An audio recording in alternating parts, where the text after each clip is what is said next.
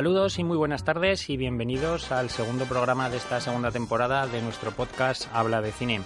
Don Alfonso Asín, tienes cara de sueño. Buenas tardes. Eh, ¿Qué tal, Santino? Más que de sueño, de cansancio. De cansancio y de estrés después de ver toda la noche los Emmy. Has estado enganchado a la televisión hasta las 5 de la mañana. Hemos hecho lo que hemos podido. Muy bien. Luego hablaremos largo, largo y tendido. Luis Arrechea, buenas tardes. Hola, buenas tardes. Hoy, como no está José Miguel, vienes con la bolsa del dinero. Sí, sí, un poco, un poco para cerrar el capítulo de la semana pasada con el, con el estreno rey que era It.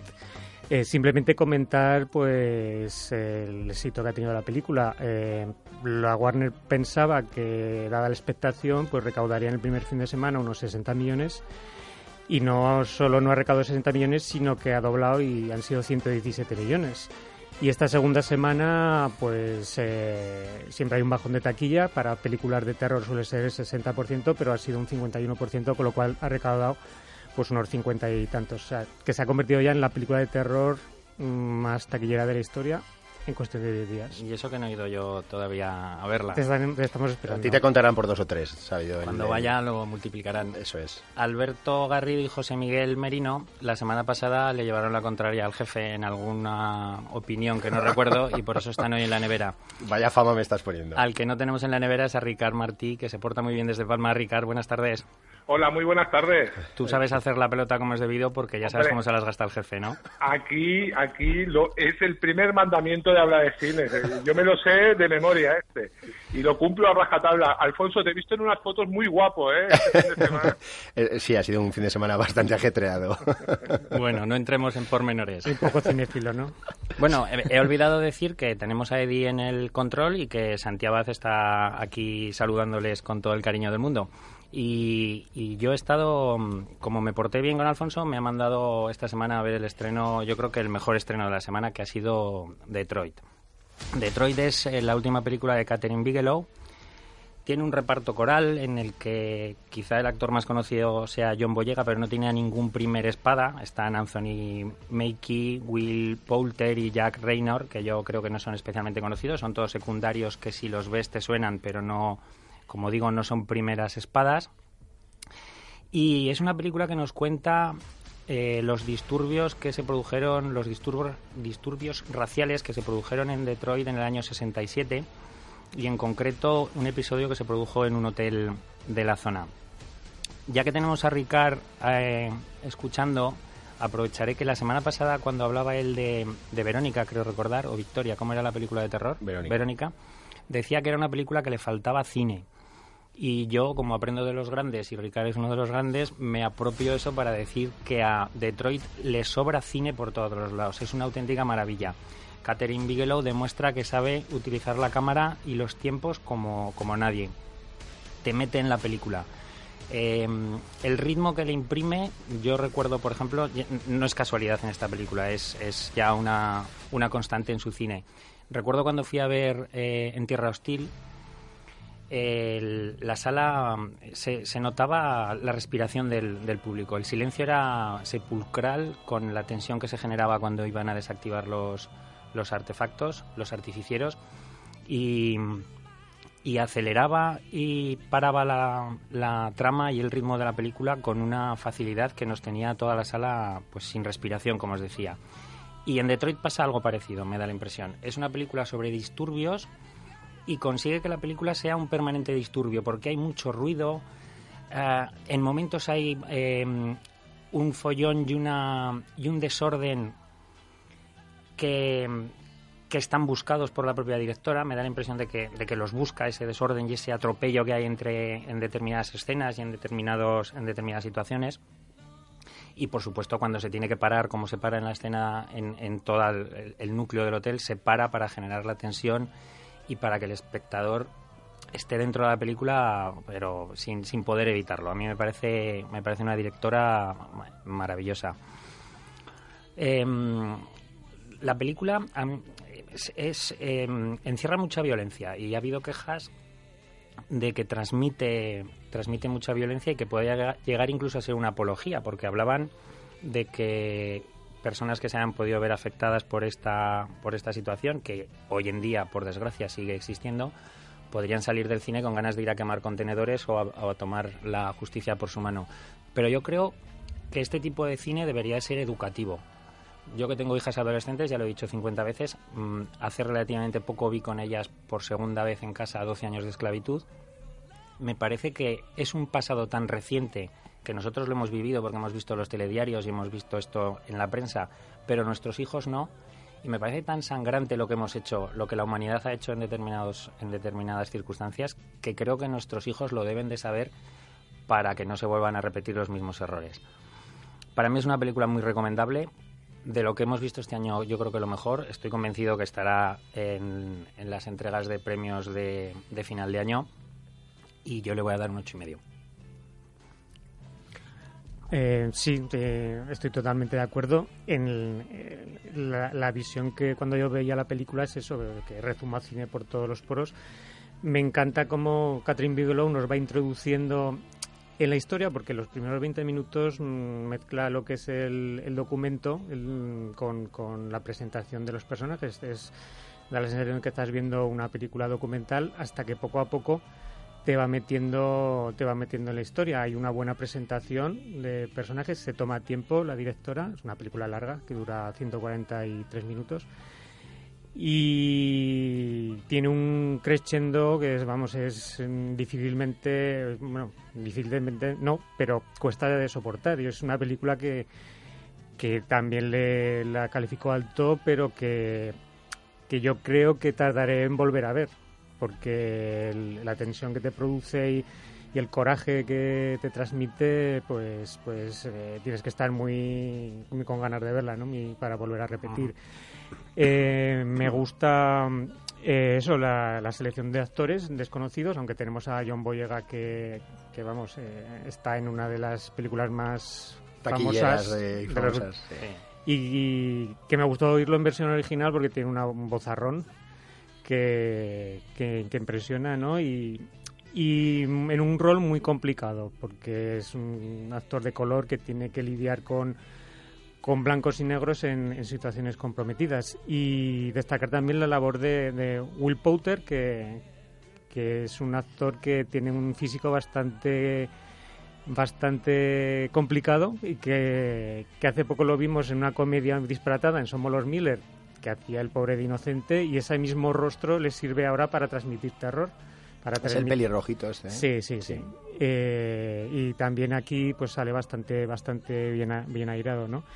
Mm, Bigelow mm, cuenta unos hechos y no, no se posiciona claramente a favor de nadie. Bueno, a ver, los cuenta tal como ocurrieron, pero no, no cae en el estereotipo de, de, cargar las tintas de los malos, porque esos malos en, en algún momento de la película resultan bastante humanos, ¿no? Entonces, ahí hay un, un equilibrio bastante complicado, ¿no? Y, bueno, pues eh, la película pues, tiene, ha sido un fracaso en Estados Unidos porque en, el fondo está contando unos sucesos bastante vergonzosos de la reciente historia americana, ¿no? le saca los colores. Ricard, creo que tú también estuviste viendo la película y convendrás con nosotros en que en esta ocasión nos da igual que esté basada en hechos reales completamente. Es más, ah, creo, bueno, no lo voy a decir porque a lo mejor sería, sería hablar demasiado, pero lo que sí es verdad es que yo no sabía, evidentemente sabía que en, en Estados Unidos en los años 60 y 70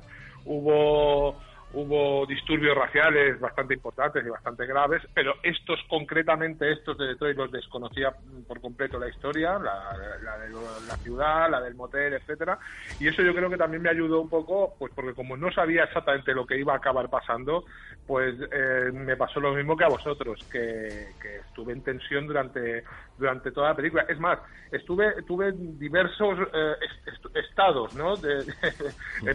al principio estaba como agotado agotado, físicamente, ¿no? Porque la, primera media hora es los disturbios así como muy en general, lo que habéis dicho, todo muy con mucho ritmo, suceden muchas cosas a la vez, mucho desorden, como creo que has dicho tú, Santi. ¿El montaje qué tal está? El montaje es excelente, es excelente, sobre todo en esa primera parte. Luego ah, hay un cambio de tempo brutal, que eso demuestra que la, señora la señora Bigelow es una señora, valga la redundancia, a directora, que controla perfectamente los tempos de, una película Porque claro, yo cuando la estaba viendo y a esa media hora primera pensaba, uff, yo no voy a aguantar dos horas, dos, horas y media a este ritmo, es que no lo voy a aguantar. Pero de repente te pega un, un corte ahí pasamos a unos hechos un poco más concretos para llegar luego a un desenlace y a unas consecuencias que te despiertan otro tipo de sentimientos como pueden ser la mala leche, la emoción, ah, el cabreo y lo que ha dicho Santi, ¿no? Un poco decir, vaya mierda de humanidad que, somos, ¿no? Pero me, eh, me, gustaría decir eso, que lo que habéis comentado, de que la película es muy buena, a mí me gustó mucho, también me gusta mucho que Santi haya reivindicado en Tierra Hostil, porque es de esas películas que ya sabemos que hoy en día las redes pontifican un poquito y, dicen, nos han dicho las redes sociales que es una ganadora de Oscar injusta o mala, que ya nadie se acuerda y tal, cuando a mí me parece una muy buena película, muy buena película en Tierra porque, insisto, la señora Catherine Bigelow es una, una directora excelente. Ah, me gustaría también destacar lo que habéis dicho, ¿cómo se llamaba el actor, este el chico este que habéis dicho de Somos Will los Will Poulter. Will Poulter, me gusta mucho, me gusta mucho, ya me gustó la de Somos los Miles, me hizo mucha gracia, me parecía muy divertido, y en esta película ah, realmente también me gusta bastante. No sé si aparece también en El Corredor del Laberinto, me parece que aparece también haciendo también un papel un poquito mm, malote o a medias, ¿no? Una cosa así. Es que tiene esta cara tan especial que, que yo creo que lo postula como posible candidato a hacer de Joker porque sin maquillaje es capaz de, realizar una sonrisa fría que en algún momento te hiela a ti también la sangre, ¿no? En esta película de, Detroit. Ah, hay que decir que a mí Detroit, y volvemos a las películas de la semana pasada, me dio más miedo Detroit que It y Verónica juntas. me parece una película que da muchísimo más miedo. Y efectivamente, aparte de lo que habéis dicho, montaje, dirección, interpretaciones, no nos olvidemos de la música, la ah, música Motown. Ese, eh, tanto las músicas, digamos, que se oyen de fondo, como las que interpreta este grupo que yo también desconocía que existía, que eran de Dramatics, y que acertaron de pleno en el nombre que se pusieron antes de lo que sucede, ¿no? Porque realmente tienen una historia francamente dramática. Y el chico, el, el, que hace de cantante, también no sé si vosotros os pase lo mismo, pero tenía momentos que se giraba, miraba la cámara y yo estaba viendo a un Will Smith con 20 años menos de los que tiene ahora. Ah, francamente, una película muy, muy, para mi gusto, recomendable. Yo la recomendaría sin ningún tipo de miedo a muchísima gente. Bueno, creo que coincidimos, que coincidimos los tres. Eh, tú no te debiste deportar también, Ricard, porque te mandó el jefe a ver otra película, esta fuiste voluntariamente, a Detroit fuiste voluntariamente, pero a ver Ali y Nino ya fuiste a punta de pistola. bueno, antes de acabar, antes de empezar con Ali y Nino, decir que tú has dicho que, que seguro que está en los Oscars. Sí. Yo, eh, por cuestiones de calidad, no tendría ninguna duda, pero me parece a mí que no va a estar. No sé por qué, me da en la nariz que, que se la van a saltar un poquito, ah, porque no sé. ¿eh? Yo creo que yo creo que estoy de acuerdo contigo porque además el estreno ha sido muy temprano y, y la taquilla tan pobre que ha hecho es sospechoso, sí. Bueno, pero la taquilla no siempre es sinónimo de, de, no, pero premios. Un estreno de en verano, una película de estas características. Hombre, Catherine Bigelow es una tía que está considerada por la mm. academia y luego que la academia actual no es lo que era hace 15, 20 años, ese conservador no, es cierto, no. Es, difícil de, es difícil de saber también, ¿eh? Pero bueno, pero yo esto de que haya llegado tan pronto... Mm, me da un poquito, me da a la nariz que, que algo hay con esta película. Bueno, esperaremos a ver. Yo, como lo he dicho ahora en septiembre, ya no se acordará nadie en, diciembre. Y si alguien me decís algo, lo negaré. Diré que no lo no, Y lo mismo puedo decir yo. Si resulta que gana 15 Oscars, yo nunca nadie se acordará que he dicho que esta Desde luego, yo, yo, la, yo, si ahora fuera, si tuvieran la inconsciencia de dejarme votar y ahora mismo cerraran la votación, yo desde luego que la votaría. Ah, nos vamos nos vamos a Liga y a, Nino, ¿no? Sí, por desgracia hay que irse. pues mira, te voy a decir una cosa. Yo voy a romper una pequeñita, muy pequeñita lanza a favor de Ali y Nino. A mí no me pareció tan mala. Mm, yo creo que es porque me había llegado todo tan malo, o sea, había la crítica que, que, había leído, que os había escuchado vosotros y tal, era tan negativo, tan negativo, que realmente me sorprendió un poquito que no fuera tan mala la película. Entonces, a mí me llegó, a, no voy a decir a, gustar mucho, pero a mí no me disgustó esta película. Uh, he, de, reconocer que me gusta básicamente, o me interesa sobre todo el trasfondo que tiene, el trasfondo político, eh, esa visión de la Primera Guerra Mundial desde un punto de vista que yo no recuerdo, igual sí que en alguna película, en otra película habíamos visto, pero yo ahora mismo no recuerdo, que sería desde el punto de vista de, los, los, países del, del Cáucaso, o sea, sobre todo de Azerbaiyán, Uh, ese, aparte, hay que tener en cuenta que estos países recibieron por la Primera Guerra Mundial y luego por la, Revolución Rusa o durante la, Primera Guerra Mundial. Ellos, en principio, tuvieron que luchar con los rusos y luego tuvieron que luchar contra los rusos para conseguir una independencia que les duró poquísimo. Uh, a mí eso me interesó, me pareció que, mm, que estaba bien, bien contado, aunque tampoco no, no, no, profundiza mucho en la historia, pero me pareció que, estaba bien y estaba bien interpretada por parte de los secundarios. Hay que decir que es una película ah, en la que sale gente como Mandy Patinkin, que es este señor que, hizo de Íñigo Montoya en La Princesa Prometida y que ahora se ha hecho más famoso por Homeland y por Mentes Peligrosas, estas dos series de éxito que su mujer, que sale muy poquito, podría este papel lo, lo podría haber hecho yo, con peluca, pero es nuestra queridísima Connie Nielsen, también lo podría haber hecho Connie Seleca, este papel. ¿eh? realmente... Me había apostado si iba a salir mencionada o no Connie Seleca. Si le han pagado el caché a Connie Nielsen, el caché entero es un desperdicio enorme porque realmente el personaje que hace lo puede hacer cualquiera.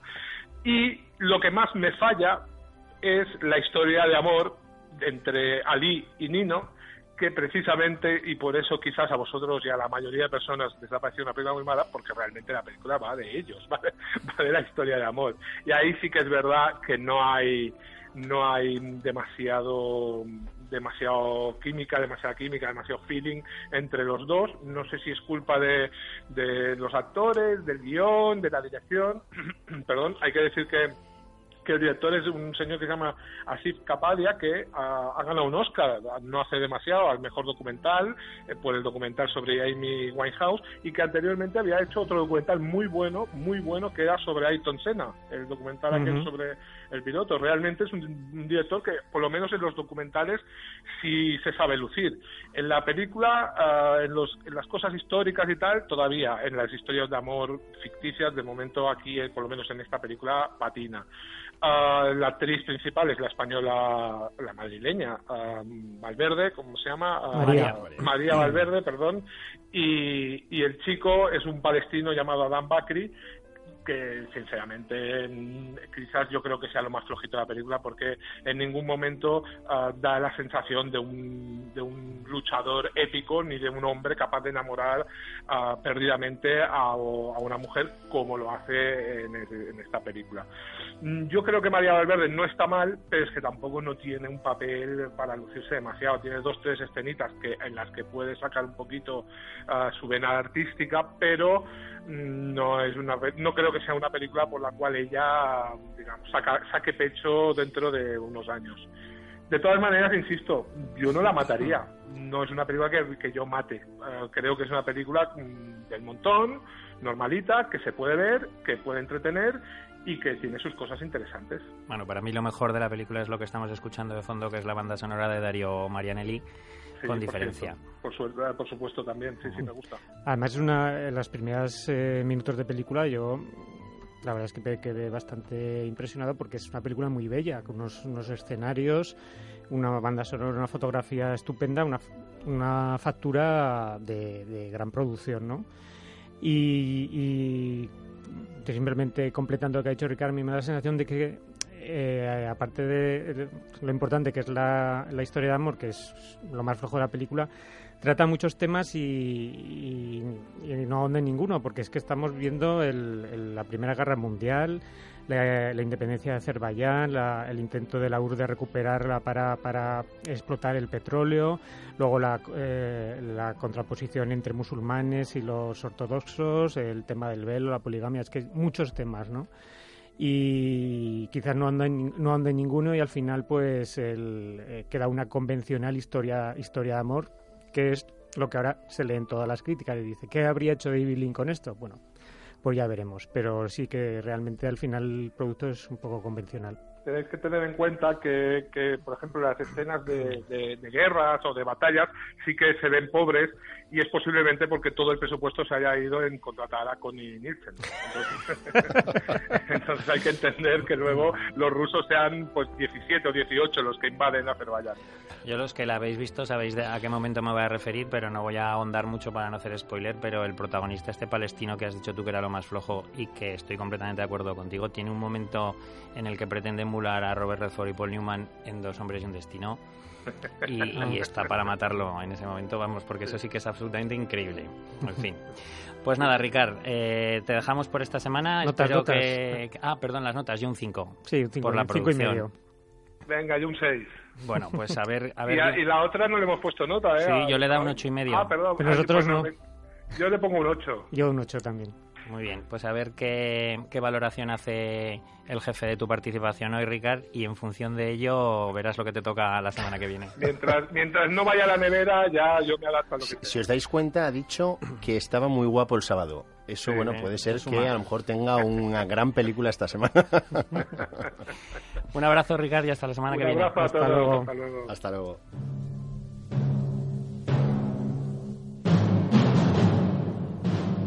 El director de habladecine.com, Alfonso Asín, eligió para hablar esta semana un clásico del año 63. Eh, El título es Zulu. Alfonso, cuéntanos un poco por qué eliges esta película, qué es lo que te atrae de ella. ¿Qué tal? Bueno, pues eh, Zulu es una película que, que junto a otro clásico anterior eh, siempre me ha gustado de, niño por aquello de, de lo épico, de las batallas eh, casi imposibles como la que sucede en Zulu y como sucede en la película que no he mencionado y que diré ahora que es El Álamo, eh, de- dirigida por John Wayne en el 60. Eh, en ambas hay un asedio de un gran ejército eh, contra, pues mm, en el Álamo eran unos secesionistas de Texas contra el ejército mexicano y aquí son unos soldados del Imperio Británico eh, contra el, el ejército Zulú en, en Sudáfrica. Entonces hay ese paralelismo que ya desde niño pues me provocó que estas películas me, me apasionaran, ¿no? Eh, Zulu, estamos hablando de una película que está realizada en el 64, que fundamentalmente es conocida por ser la película que dio a conocer y dio esplendor a la carrera de Michael Caine. Fue su primer protagonista, si Sí, no me equivoco. es, es su primer papel protagonista. Había aparecido ya en pequeñas producciones, muchas de ellas eh, no aparecía ni, ni reconocido, o sea, eh, como secundario. Y aquí es realmente su primer personaje, eh, con cierta relevancia. Hace de coprotagonista junto a Stanley Baker, actor que sale en la mayor parte de las películas de Cy Enfield, que es el director de Zulu, y que además Stanley Baker es, productor de la misma. Y aquí, como digo, pues eh, el bueno de, Michael Caine, bueno, pues eh, salta, salta a la palestra y a partir de aquí se le empiezan a dar muchos papeles ya protagonistas a partir de entonces.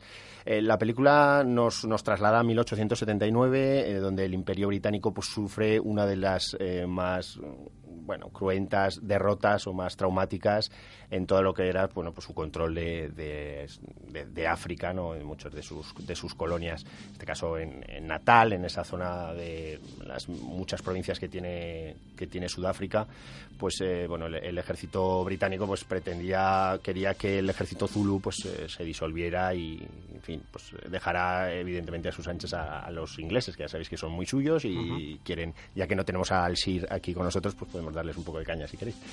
Em, entonces, em, la película comienza con una gran derrota del ejército y eh, cómo le dan la- un poco la vuelta a la tortilla. Esto es como, como cuando en la película de mm, Dunkerque se pierde la batalla y sin embargo se vende como una gran victoria. ¿no? Pues aquí la película comienza con una gran derrota, pero luego vemos como unos muy pocos, eh, no sé si son 140 soldados, eh, entre heridos que están en una pequeña misión, bueno, una iglesia que hay, hay en el terreno Zulu, pues sobreviven a un ataque mm, de, de miles de, de Zulus, gracias a un poco pues las habilidades bélicas de los dos tenientes que además una de las particularidades que tiene es que eh, discuten entre sí para cómo hacer frente a esto, ¿no? Digamos que no se presenta a los héroes eh, de la manera clásica, sino que bueno, disputan entre ellos, aparecen personajes que algunos algún borracho, tiene alguna cuenta eh, presidiario, eh, en fin, presenta de una manera muy inteligente yo creo toda la historia, sobre todo como la cámara recorre en muchos momentos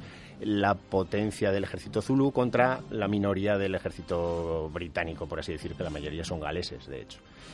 Mm, es fundamentalmente los motivos por, yo creo que es una película que además destaca sobre todo también por la música de John Berry que estamos, que estamos oyendo. Yo creo que es uno de los grandes aciertos de la película. Vamos a escucharla un poquito.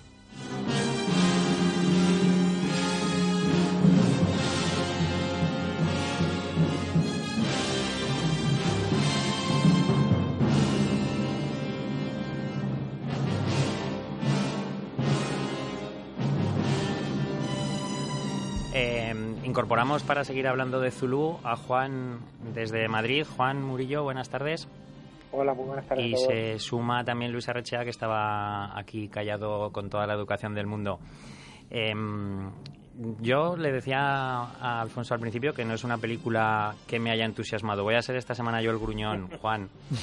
porque se, se, me hizo un poquito, se me hizo un poquito, se me hizo un poquito larga, la película, la verdad. se me hizo un poquito larga y sí que es cierto que genera el ambiente está muy bien creado regenera toda esta batalla de que, nos contaba Alfonso pero a mí se me hace un poquito larga se me hace pesada. Por cierto que el director que las nombraba Sion Phil este estuvo en la lista negra verdad de, de Hollywood. el macartismo le dio y tuvo que emigrar incluso para poder eh, hacer películas en, en, el Reino Unido. De aquí que, que quisieran pues mostrar toda esta pequeña victoria del ejército británico contra los Zulus eh, y, utilizar a este buen director que tan solo hizo unas 35 eh, películas. ¿Qué nos cuentas, Juan? ¿Qué te pareció? Pues a mí la película la, había visto ya, eh, la he retomado, la he visto hace unas horas, la tengo bien calentita. está, está, está muy bien la película, a mí me ha parecido muy interesante.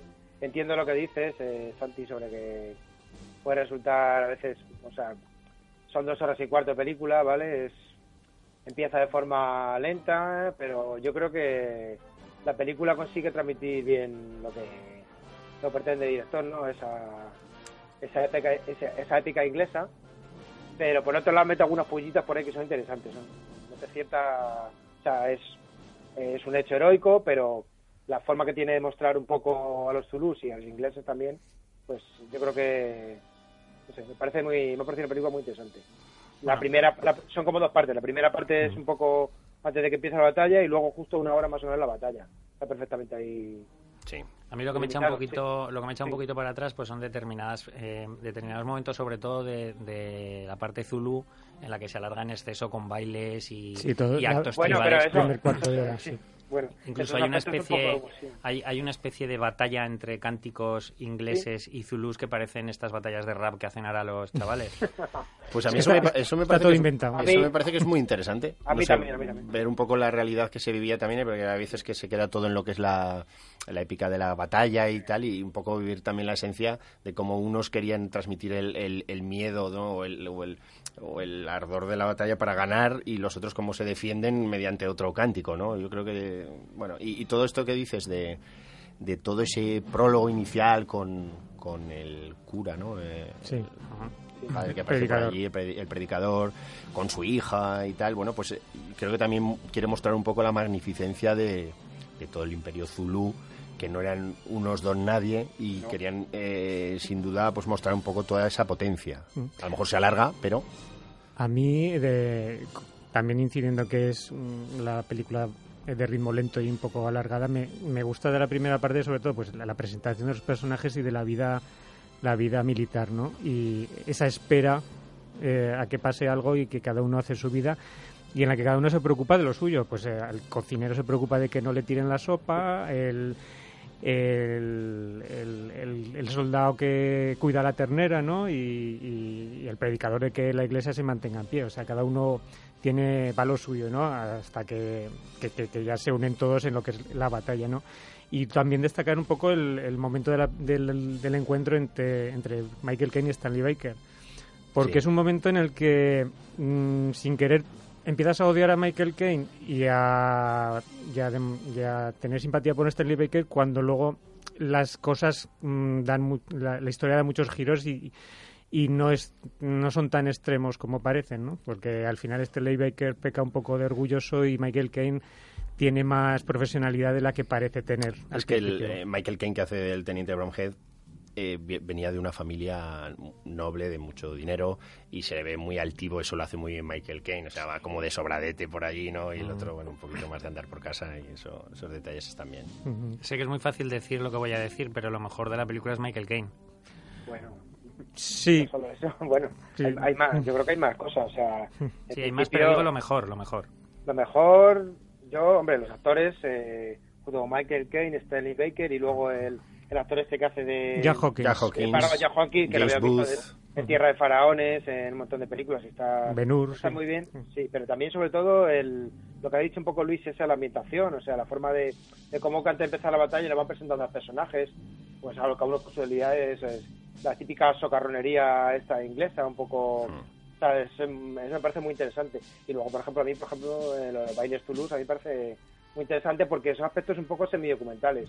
A lo mejor otras películas no se ven, pero aquí se ve cómo está bien ambientado, está rodada, la película además está rodada en Sudáfrica, se preocupa por dar un realismo, una fuerza que no que pierde ritmo, sí, pero es que a cambio pues da como más en más fuerza, más verosimilitud la historia, pienso yo en ese sentido. Esa, esa boda global, ¿verdad? y la boda que la que se quedan un poco y, la, y las conversaciones que tienen muy muy irónicas, con muy inglés todo, ¿no? Mm, mm, esa flema. Muy, muy, interesante, sí. este. solo el ejército inglés se lleva un coro a, a la guerra, ¿no?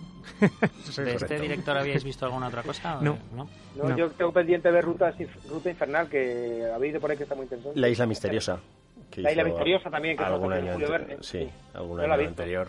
Pues si la vi de pequeño, creo, pero ya es un director, tampoco tiene muchas películas. no, es por esto que hemos hablado, se ve incluido también en la lista negra de Hollywood y eso le cortó totalmente su, su progresión. Bueno, pues tomad nota de estas películas para cuando os toque elegir el clásico. Además, eh, perdonad que te cortes, Santi. Eh, quise elegir Zulu porque a la hora de hablar también hay, hay que descubrir otro tipo de películas, ¿no? Y muchas veces a la hora de hablar de clásicos nos reducimos a, en fin, pues no sé, 40, 50, 60 películas que todos más o menos podemos tener en la mente, pero de vez en cuando pues hay que sacar a, la palestra y sacar a reducir pues alguna película no tan conocida, siendo conocida Zulu, pero no es de ni mucho menos de las más conocidas y para que así pues nuestros oyentes pues puedan puedan puedan entrar ahí y verlas. Me parece estupendo, jefe. bueno, Juan, pues nos escuchamos la semana que viene. Muy bien, gracias. Un abrazo. Adiós, Juan. Hasta luego, Juan.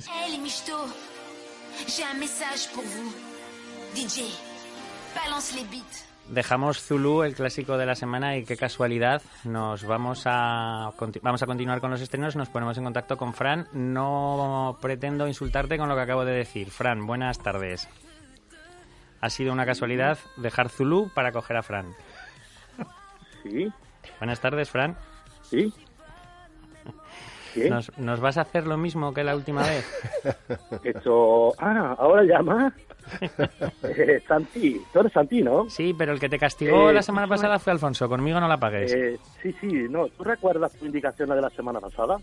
Te la recuerdo. Alto, claro y conciso. Vete al bar que ahora te llamamos. De hecho, lleva un gin tonic. Eh, y aquí llevo una semana después con el camarero más cabreo que nunca era cuando le dicen vista al frente. Bueno, pero no, no, he mentido, no he mentido, me Fran. He hecho fuerte, sí, pero no ha venido al bar. Me he hecho fuerte entre la máquina de hielo y el grifo de cerveza, tío, y tengo los antidisturbios fuera. le he dicho que todo esto... Está rodando el bar. Esto, esto, digo, todo esto de que el desaguisado lo paga a la fin y están buscando un jefe. ¿Con qué? Bueno, te vamos a pillar en una mentira porque si llevaras toda la semana ahí no hubieras podido ir al cine. Y nos consta que has estado viendo un par de peliculones. El primero de ellos es alibi.com, agencia de mentiras. Eh, ¿De mentiras? Eh, cuéntanos. De engaños. De engaños. O de engaños, perdón. Bueno. Eh, a ver, ¿qué te digo yo a ti? Que no salga de mí. Para empezar, si, si fuese convencional, no diría las cosas como son. Y yo te voy a decir, pues, que como es propio de mí, que esta película, Alibi concretamente, me ha gustado bastante más que La La Land y Moonlight juntas. Joder. Despedido. A ver, no, me ha dado tiempo, te lo iba a decir después. Voy, voy, voy a recoger mis cosas de la cueva ya o... Te veo en la nevera la semana que viene otra vez, pero bueno, sigue, ya aprovecha hoy que estás. Aprovecha hoy que estás ahí. Sí, pues mira, simplemente me ha gustado, me ha gustado más porque me ha entretenido, ¿eh? me ha hecho reír bastante, una comedia francesa que se aleja de lo que es el, el fino morgado para entrar en un humor zafio, gamberro, y que de verdad me ha hecho reír. Y yo hay muchas veces que lo que quiero es reírme. Yo voy al cine a entretenerme, no voy al cine a que me comerme la cabeza. Hay días que sí, pero hay, veces que no me apetece. Es una película que mm, tiene muy, muy escasas virtudes cinematográficas, es muy de andar por casa, de presupuesto justito, no tiene grandes actores, aunque tiene algún que otro cameo. Eh, la fotografía es normal, o sea, ni tiene encuadre alucinante, ni diálogos profundos, ni nada por el estilo, pero tiene muchos cosas que funcionan muy bien. Y a mí me ha gustado, la verdad. ¿eh? Eh, esta película presenta a Greg, el fundador de una, compa- de una compañía mm, que se dedica a crear coartadas para sus clientes, ¿no? Y entonces trabaja con Agustín, su socio, y contratan a un curioso personaje que tiene un secreto inconfesable, que es Medí, para la planificación de todas las cosas y demás, ¿no? Pero claro, evidentemente para liarla aparece pues, por la vida de este, aparece una muchacha normal y corriente que va en cualquier supermercado, una rubia impresionante, y se enamora de ella, todo, es una cosa bastante rara, ¿no? Entonces, cuando esta muchacha, como todas las mujeres, lo que oye es la mentira. Y entonces, pues él tiene que ingeniársela para que su trabajo no sea descubierto y no se vea de eso. Entonces, ahí funciona, la película funciona básicamente a, a modo de, de gags, aunque la historia mantiene, tiene muchos ratos que son bastante llanos, pero luego tiene un montón de gags visuales que mm, a mí me han hecho reír mucho. Yo, es verdad que sí, me, ha- me han gustado muchísimo y yo aconsejo, el, eh, bueno, de todas formas, con una curiosidad es que este tipo de empresas existen, ¿eh? O sea, esto no es una cosa que que sea que sea una utopía, estas son empresas que existen, tienen sus ciertas restricciones legales, o sea, no pueden utilizar a niños, inmiscuirse en el mercado laboral, ni crear identidades falsas, o sea, no pueden crear otro personaje, ¿no? Y, Hombre, y esto, es, esto es interesante me- porque Aitor se iba buscando una empresa de estas para venirse al callejón cualquier día. Entonces, pero y todo, mientras no se arregle ciertas cosas, sino sobre todo el habla, no va a poder pasar. o la temperatura de sus manos. Sí, sí. Él es un caminante blanco. No nos lo ha querido decir, hay un caminante blanco y no nos ha querido, no nos ha querido, no nos lo ha querido desvelar para que no le preguntemos el final de la octava temporada de Juego de Tronos. Yo aprovecho para mandarle un abrazo a Aitor. Claro que sí. Sí, claro que sí. Es- es entrañable. Eh, y ahí, eh, dentro de la película, hay una frase que ellos dicen mucho, que, que está en la filosofía, y no sé si os habéis dado cuenta, es que ya que está hecho el daño, que al menos sea el menor posible. ¿no? Por eso creen la, la, la creación de las, de las coartadas. A mí me ha hecho mucha gracia todas las escenas donde están eh, lo- el mundo del circo, todo lo que se desarrolla cerca del circo, y la escena del gato y el banco. A mí la escena del gato y el banco, no sé, Alfonso, tú que la has visto. Eh, Tiene, tiene varios gags. A ver, la película es muy sencillita, no deja de ser sí, un, sí, un- sí. un romance, mm, bueno, pues muy de andar por casa, con una trama un poco inverosímil, pero que ciertamente, a ver, ya sabemos todos que lo que cada uno, el sentido del humor lo tenemos mm, muy nuestro y a lo que a unos nos hace gracia a otros, ¿no? Eso es evidente. Entonces, este- este tipo de películas, pues pasa estas cosas. Va a haber unas personas que no les guste en absoluto, que le parezca, mm, no digo bochornosa, pero bueno, pues más zafia o menos, y hay otros como a mí no me ha enamorado, pero sí que me, me sacó varias carcajadas, lo cual no es nada sencillo. Y, también tocó, se aprovecha de esto que hemos hablado mucho, de tocar la nostalgia, ¿no? De, de los 80 y también, y, y por ahí, y, y en concreto esa escena que a mí me encanta, que es en, en la caravana, donde tenemos un... un Sí, la de la caravana. eh. eh, Sí, un recuerdo ahí a Star Wars. mm, Y bueno, hay, hay varios detalles de, de- de varias películas que va cogiendo. eh, eh, ¿Cómo se llama esta, esta de Tom Cruise? Que sale jovencito, que sale cantando frente Risky Business. Risky Business, por ejemplo, pues hay, un- hay un momento que recuerda. Él en la oficina tiene el, el marcador de tiempos de Regreso al Futuro. En fin, tiene muchos detallitos. Y a mí me parece una película pues sencilla, distraída, agradable y que se sale un poco, como decías, también del estilo de comedia francesa que a lo mejor nos llega más habitualmente. Yo, a mí me parece que es una película de, de seis. Mm, Sí, yo- una película, un 6, un 6 algo. O sea, no, no es ninguna joya y posiblemente el viernes ya no nos acordemos de ella, pero yo por lo menos el rato que he estado viéndola, sí es verdad que me lo he pasado bien. Pues yo fíjate, fíjate Frank, que, que, ya las, que, que muchas de las cosas que habéis comentado ya, la- ya las había olvidado. O sea, que yo voy a poner el contrapunto para eso está decir, bien, eso está sí, bien. sí, que para hora y media que dura se me hizo larguísima, mm, no entré en el humor y Claro, pero tú, tú es que eres un tío inteligente, entonces es Sí, normal. tú- claro. tú- el humor tuyo tiene que ser tiene que ser mucho más fino y mucho más, Más trabajado. más trabajado, tío. Y- No, y con lo- sospechoso como yo, pues esto, Claro. esto es... esto es Pero, pero vamos, no, no me hizo gracia la película y lo único mm, nos recuerda el protagonista un poco a Ryan Gosling. es lo único que, que, que saqué de la película, que es un Ryan Gosling un poco poligonero.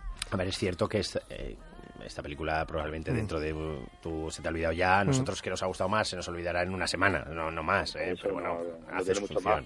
Hombre, yo, yo la escena del gato y el banco, eso, no me digas Luis que no te reíste ahí. Es que ya no me acuerdo qué escena es esa, de verdad. Que pues, por eso lo, lo digo en serio, ¿eh? Si no te Y eso- acuerdas, entonces que no estaban ni prestando la atención. me efectivamente. Me acuerdo de Star Wars, pero de lo del gato y el banco no. Es cierto, Y eso, ¿eh? y eso que el que estaba viendo Gin Tonic es Fran, y sin embargo el que te olvidas, el que te olvidas eres tú. El otro estreno, otro estreno de la semana era Iqbal y la fórmula secreta, y Alfonso estuvo en la sala viendo el estreno. Bueno, eh, una película que nos va a no nos va a ocupar mucho tiempo, ¿verdad, Luis? Eh, Es una muy pequeña, una pequeña producción danesa que llega a nuestros cines esta semana. Eh, estamos acostumbrados a otro tipo de cine danés, eh, mucho más trabajado, grandes producciones, grandes dramas, muchos de ellos que son con nominación al Oscar. Y eh, bueno, pues ahora en esta ocasión nos ha llegado otra cosa, nada que ver. Eh, esto, bueno, pues no deja de ser una película para el público infantil, eh, para toda la familia, una historia de, de un chico, bueno, pues que se dedica a, hacer, bueno, dentro de sus travesuras habituales, pues eh, hace una especie de fórmula que, eh, que genera una explosión y que, bueno, a partir de ahí se, se entremezcla todo con unos un par de malotes que quieren construir unos edificios y tirar un, un parque, ¿no? Una zona de, de recreo y tal. Bueno, todo se enlaza de manera más o menos previsible y es una película que, que no, de, verdad que no requiere mucho tiempo. Sí que decir que a lo mejor eh, puede generar eh, en el adulto eh, eh, el pozo de decir, porque sí que se ve que el padre espera mucho de su hijo, ¿no? Es como que tiene unas ideas y luego tiene que ir desmarcándose. Y quizás puede quedar, eh, los que somos padres y hemos visto esta película, un poco de decir, oye, vamos a bajar también las expectativas que muchas veces se genera mucha presión sobre nuestros hijos, más de las que ya de por sí tienen en la vida eh, en general, ¿no? Es, es la única lectura que he podido sacar, a- como digo, esta película, que es más bien de Yo- domingo de yo después le de comer. sacaría yo le sacaría otra quizá un poco un poco menos ya menos comedia menos de eso y es el tema de los servicios sociales aunque lo hacen aunque la aparición de, de la asistente social y demás eh, se ve que es cómica porque eh, tiene el bis cómico y se le ve el eh, sí es cierto que muchas de las cosas que, que se dicen que además estaba que estaba el padre cuando cuando estaban hablando eh, padre y el hijo con los asistentes, con la psicóloga y demás, la interpretación que la psicóloga hace mm, de las respuestas de uno y de otro. Y eso sí que es verdad que genera muchas veces muchos problemas a nivel psicológico y demás, y genera mucha tensión a la familia. Pero lejos de eso, mm, es que la película tiene poquísimo más. Es que de eso incluso si los malos hubiesen sido malos normales, no te voy a decir ni, ni malos, mm, unos malitos normalitos, tampoco vamos a, no vamos a pedir un Les Luthor, ¿no? Pero, bueno, pero tampoco eso, ¿no? recordar un poco a los de Solo en Casa, eh, en plan tonto, ¿no? De pareja de, de tontainas, un poco en otra esfera, en fin, pero, pero bueno, un poco sí que... pero de- por, mm, por lo menos los de solo en casa eran malos. Sí, bueno. Porque es que esto, esto no llega ni a eso.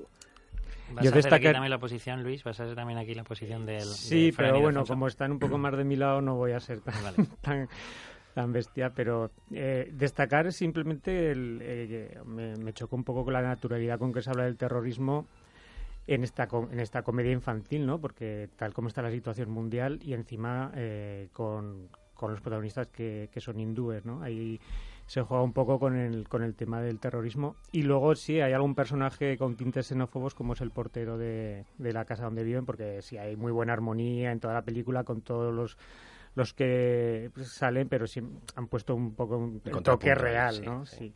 Y es verdad que a, a mí la, no me, la película no me gusta porque me parece poco trabajada la historia, los niños a mí no me parecen repelentes, los adultos mm, poco autoritarios y los malos pues demasiado estereotipados, sí, muy tontos, eso, muy tontos. Muy tontos, ¿no? que no son ni malos. Sí, pero es que al fin y al cabo es, que es, es, una película pues para, pues para, es una película niños de 12, 14 años que la vean, en fin, según que... ¿La probáis alguno? Yo le voy a dar un 5. Yo muy difícil. Sí, Fran, tú, tú me lo pone muy difícil, pero venga, le voy a poner otro 5, pero sí, venga, ya está. Venga, hoy estoy generoso. Yo, como la de antes, que no nos has preguntado, le doy dos treses a ambas. Dos treses, ¿no? ¿No habéis dicho de Alibi? Dos treses un 6, ¿no? Sí. Luis, dos treses un 6, Yo he dicho 6, cierto. Eso Yo ya lo de Alibi. Y Fran para Alibi también ha dicho un 6 ah, o 6 y medio. Muy bien, Fran, pues muchísimas gracias por estar con nosotros. Yo creo que toda, tu, nombre ha quedado mancillado en este programa porque todo el mundo que te conoce mm, se va a dar cuenta que ha sido a ver cine danés. Y eso no sé en qué lugar te deja. He, he visto Calopoti, que era de no sé dónde, de, tendría que mirarlo, que es de Sukistán o no, no, sé de qué. Sí, sí, don Alfonso nos tiene viendo cine de todo el mundo por ahí para, de para, ampliar, para ampliar nuestras miras. Que voy a recoger las cosas de la cueva. Venga, chicos. un abrazo y hasta la semana que viene. Un abrazo. Venga, adiós.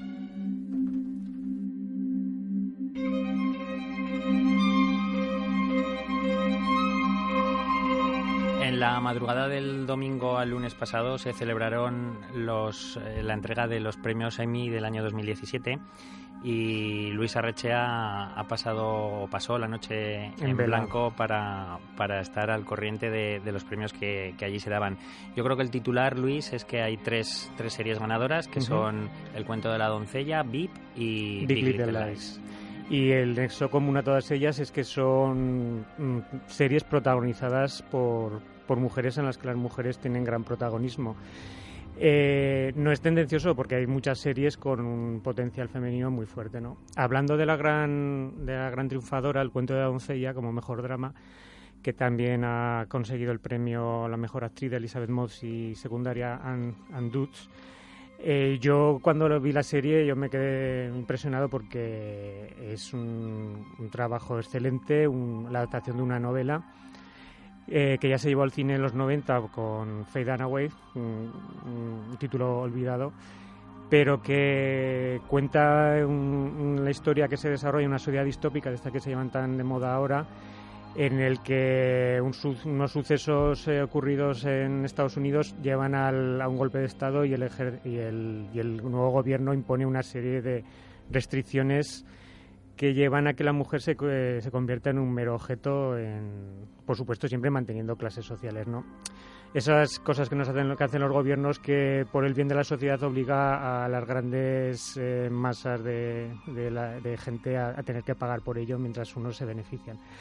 Es una serie aterradora porque estás constantemente en tensión y casi todo el peso de la función lo, lo, lleva el, rostro de Elizabeth Moss, porque el los directores eh, le colocan la cámara en, a, 20 centímetros del rostro y, puedes ver el cambio de registro de su, de su, de su cara, la tensión, el que no me descubran. Es, es una serie de mucha intriga, de mucha tensión, que yo recomiendo. Mm, que todo el mundo la, que pueda la vea y valore un poco las cosas que se pueden aplicar del, de la sociedad actual. En el apartado de comedia, mm. VIP, eh, con Julia Luis Dreyfus a la cabeza, vuelve a triunfar porque no es el primer año que, consigue este premio. Yo creo que VIP ha ganado todos mm. los años y Julia mm, Dreyfus eh, es su sexto Emmy. es una serie de. Las temporadas son de 10 capítulos, 27 minutos. Yo no he podido ver ningún capítulo en versión original porque es tal el torrente de diálogos que tiene que no, no llegas a abarcarlo todo. Es mm, el, autor es Armand Danucci que, que, juega con el tema de la política. Eh, la protagonista es una candidata a presidenta de los Estados Unidos muy cutre, muy cutre, con un equipo que le rodea mm, de, que también es muy divertido.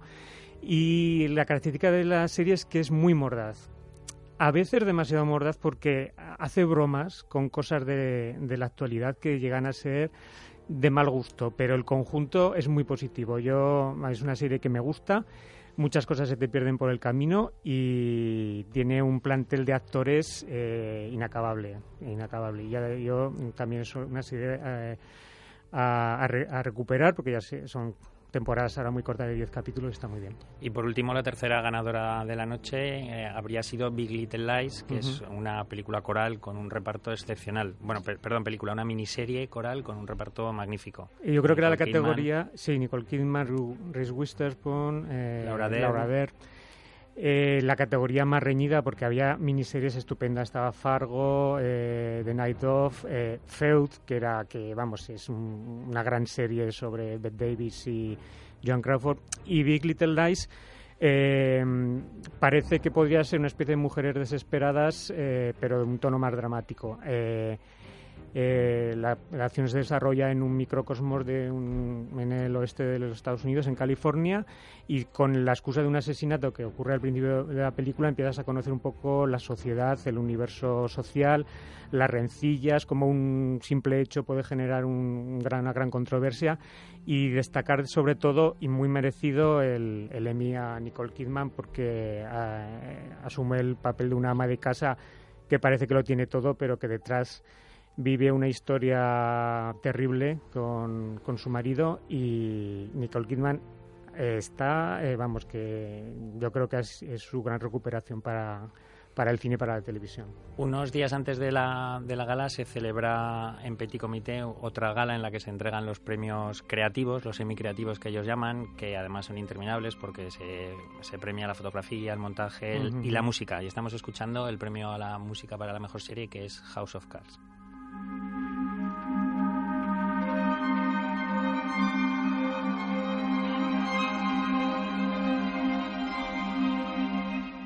Alfonso, ¿qué te ha parecido la, velada? La velada tuvo varios, varios momentos bastante divertidos. Yo fue, bien llevada toda la ceremonia. Que yo creo que aparte de todas estas cosas que podemos hablar, el titular, yo creo que de la de estos de esta 69 edición de los Emmy está en que por primera vez gana gana el, el Emmy a mejor serie dramática una serie que no se emite por televisión ni por cable ni sino que está realizada por por Hulu que es una, una web es decir, eh, eh, no, no tiene el soporte ni de Netflix ni de HBO. La han realizado una web, se ha encargado de realizar esta, esta, esta serie tan buena que es The Handmaid's Tale, eh, que, ya has comentado, que ha comentado Luis, y, y que deja ese titular. es decir, cualquiera hoy en día, con un buen presupuesto, puede realizar una buena serie, sobre todo con un buen guion y unas buenas interpretaciones, como es el caso de, de Elizabeth Moss, que como bien has destacado es, es espectacular. A mí esta chica ya me, me gustó mucho en, en Mad Men. Mad Men, sí. Que ahí desconozco si había hecho nada previo, la descubrí ahí y aquí bueno se, confirma como una de las, de las actrices con, con, más futuro y presente sobre todo y no sé si tarde o temprano pues dará el salto al, cine o bueno hoy en día Sí, bueno, Creo que ya ha tenido alguna aparición en alguna cosita por ahí. Además está en la última eh, ganadora del Festival de Cannes. Está... Aparece por ahí. pero bueno, eh, aquí adquiere todo el protagonismo y lo que dices, eh, su interpretación es realmente portentosa, portentosa. También destacar que Atlanta en comedias pues cayó con frente a VIP no que eran las dos el Globo de Oro se lo llevó Atlanta eh, no, el Globo de Oro el año ah. pasado se lo llevó a Atlanta. Eh, este año es el, ha sido VIP quien, quien el Emmy se la lleva. Bueno, la verdad es que tiene un, idilio con los Emmy eh, absoluto y no hay quien la mueva de ahí. Ni en cambio, no ha ganado el Globo de Oro nunca. Claro, claro, claro. Por eso, o sea, está como repartido todo esto. Pero esta noche Atlanta ha ganado el mejor actor de comedia eso y, el, es. y el mejor director, que es el, propio Donald Glover. Eso es, eso es. Eso iba, eso iba. son premios secundarios, o sea, también queda... Iba a destacar eso, que a pesar de no haber ganado el, premio a Mejor Comedia, sí que Donald Glover, como productor, creador y como protagonista, pues se lleva su premio merecido y bueno, yo no me cansaré a destacar a Donald Glover, siempre lo hago y siempre lo haré. ¿eh? Animo a que lo descubráis también como Childis Gambino, como cantante ¿eh? y como realmente es un, chico que hace de todo. O sea, ahora últimamente también va a aparecer en las eh, nuevas películas de, de, superhéroes porque se le ha asignado un personaje de la factoría Marvel y bueno, también va a tener cierto protagonismo por ahí. Y luego a la hora de mm, también series como el, capítulo, ¿verdad? De, Black de, de Mirror. Black Mirror, San de Junipero. San Junipero, que se llevó el premio y yo creo que es un capítulo que a todos nos, nos cautivó en su momento y que es muy merecido. Sí, a mí las dos cosas que más me han llamado la atención y que quería destacar, más allá de los titulares que, que son evidentes para todo el mundo, es este, este premio a San Junípero, porque Black Mirror me parece de las mejores series que se han hecho en estos últimos años.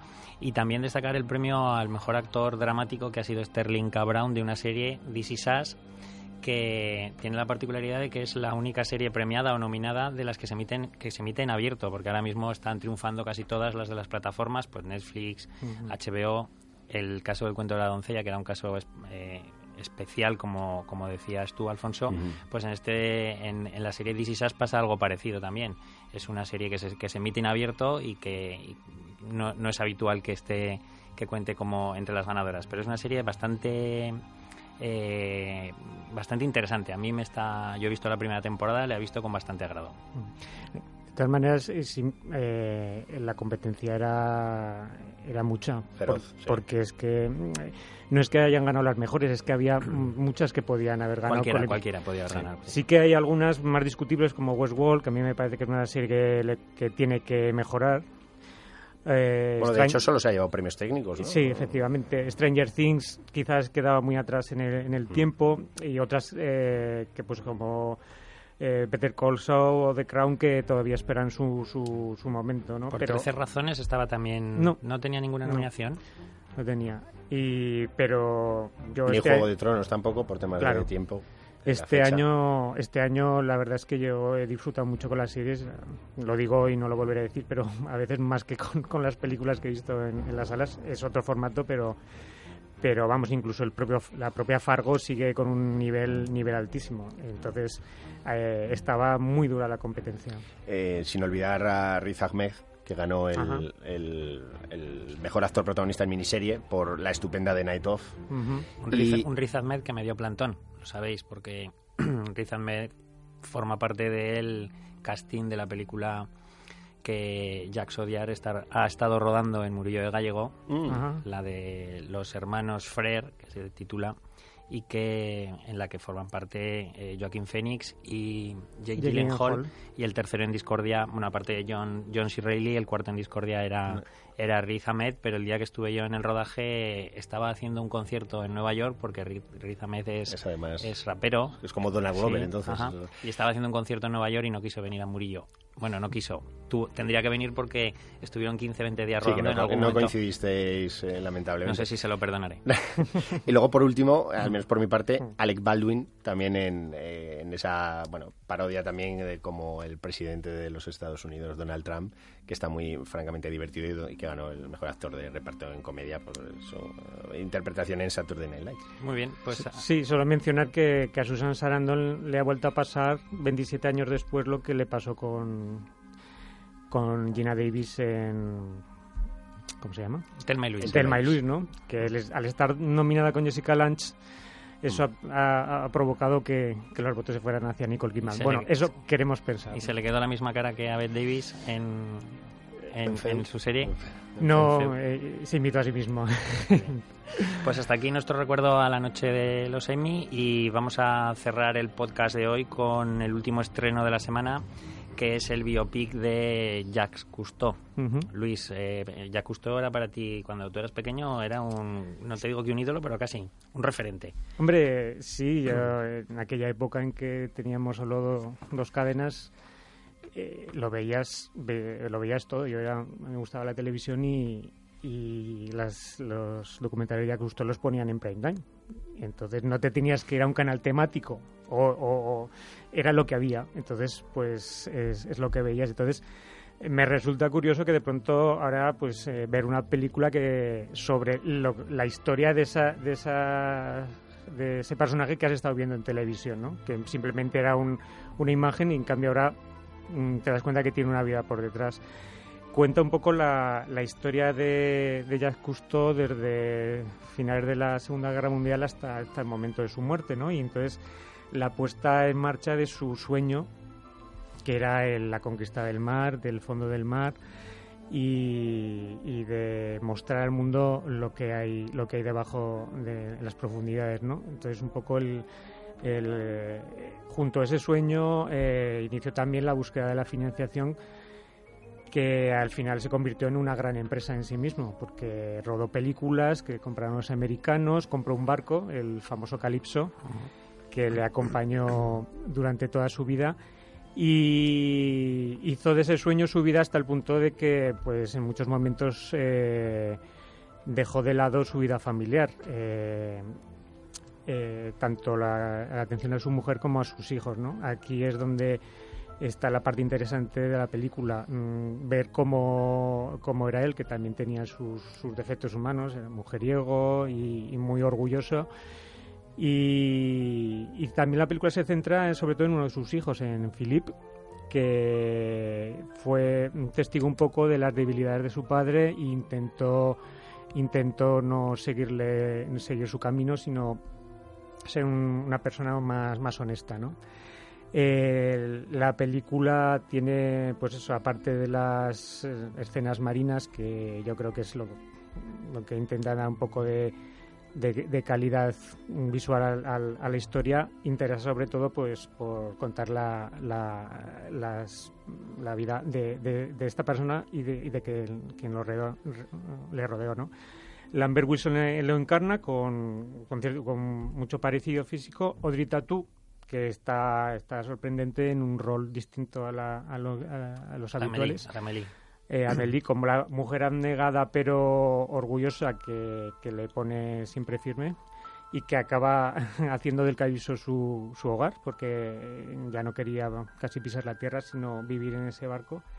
Y Pierre Nini, que, Niney, que es uno de los actores emergentes eh, franceses que lo hemos visto en Saint Laurent o en Un hombre perfecto y que encarna al, al hijo al hijo pequeño, sí. la película me gustó más de lo, que esperaba, la crítica pues la ha puesto bastante regular. A mí me parece que es un biopic mm, que quizás por el interés que tenía el personaje me, me gustó y bueno, yo eh, le daría un 6. Mencionar, por supuesto, la excelente música del prolífico Alexander Desplat. Yo estoy de acuerdo contigo, Luis. A mí también le daría un 6. Me interesa muchísimo más la parte, la parte familiar, la parte personal, la mm. relación que tiene que tiene Custo con su hijo. Los dos actores me parece que hacen un trabajo bastante, bastante notable. Y, me interesa menos toda la parte de la naturaleza porque eh, me pasaba como a ti, yo de pequeño también era un fan de Jacques Cousteau, al que veía como un precursor, como algo como algo muy novedoso y ahora cuando lo veo con la perspectiva de los años me parece que lo que vendía queda como un poco casposo, un poco cutre. Esa, esa idea se quedó totalmente obsoleta como le llegan a decir en algún, en algún momento de la película. Pero estoy contigo, a mí me gustó también más de lo que me esperaba y, creo que es, que es un 6. Y con Jax terminamos los estrenos de esta semana. Eh, antes de despedirnos con la banda sonora de Kingsman, que es una de las películas que vienen la segunda parte viene la semana que viene, a ver si empieza a retomar un poco, a coger un poco de fuerza los estrenos. Queremos tener un recuerdo para uno, uno de los actores secundarios más emblemáticos y carismáticos que nos ha dejado esta semana, que es Harry Dean Stanton, que con 91 años de edad fallecía eh, esta semana. Sí, eh, bueno, Harry Dean Stanton que eh, a todos lo recordaremos seguramente por ser el protagonista de Paris, Texas, y por aparecer en, en muchas películas de, calado, como pues desde Alien, El octavo pasajero, leyenda, eh, La última tentación de Cristo, La leyenda del indomable, eh, en El Padrino 2, en fin, La milla verde, un montón de películas y series, incluso también en Twin Peaks, que bueno, han hecho de él un rostro muy popular a pesar de su, de su edad. Muy bien, pues os quiero a todos la semana que viene aquí vestidos de Kingsman. Está sonando Frank Sinatra, que es la canción que se ha utilizado para el tráiler de esta segunda parte que llegará el próximo viernes 22 de septiembre. Gracias a todos por estar ahí y hasta la semana que viene. Adiós. Adiós, hasta luego.